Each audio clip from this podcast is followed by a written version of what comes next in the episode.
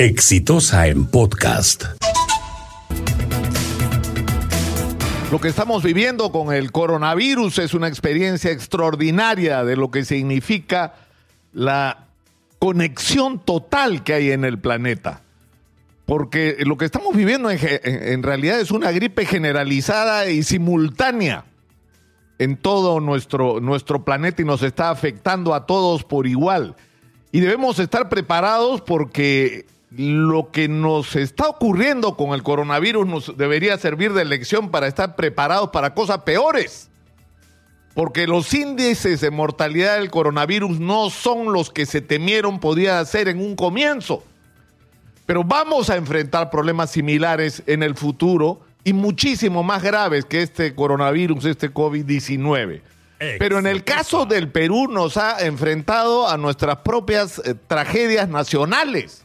La principal recomendación para evitar el contagio, aparte de no dar la mano, no abrazarse, es lavarse las manos.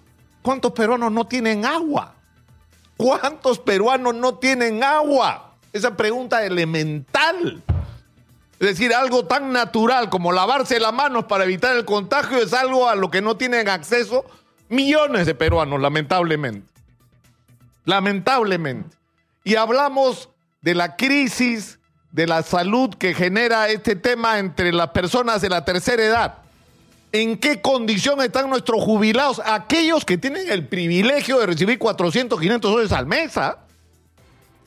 Porque finalmente el ser jubilado, que es una desgracia en el Perú, termina siendo un privilegio en relación a la condición de la inmensa mayoría de ancianos en el Perú que están viviendo en condiciones absolutamente precarias. Uno en el Perú es jubilado, no importa lo que haya sido antes, se convierte en pobre. Y estamos enfrentados a la vez al tremendo drama de lo que el gobierno ha llamado brechas. Y no son brechas, pues Martín Vizcarra. Son forados inmensos, inmensos. ¿En cuántos colegios en este momento en el Perú no hay acceso adecuado al agua potable? ¿En cuántos hospitales no hay acceso al agua potable? Para empezar, ¿en cuántas comisarías? Así estamos. La mitad de nuestros colegios no podrían estar funcionando en este momento si nos atendiéramos a la, o, atendiéramos las reglas y las recomendaciones básicas de defensa civil. Estamos en una crisis muy profunda que no solamente tiene que ver, y yo vengo de fuera y nos miran con admiración, acá metemos presos a presidentes, alcaldes, empresarios encopetados, aunque después logran salirse, ya sabemos cómo, ¿no es cierto?, de las prisiones preventivas, por ahora. O sea, no es solo el problema de la corrupción, es, el problema del mal gobierno que hemos tenido en las últimas décadas y que nos ha dejado un país, y yo les voy a dar solo un dato que en este espacio se ha reiterado sistemáticamente y no se le ha dado la importancia. El déficit en infraestructura educativa es 100 mil millones de soles.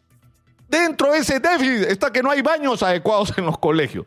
100 mil millones de soles. ¿Sabes cuándo invertimos al año en infraestructura? 5 mil millones.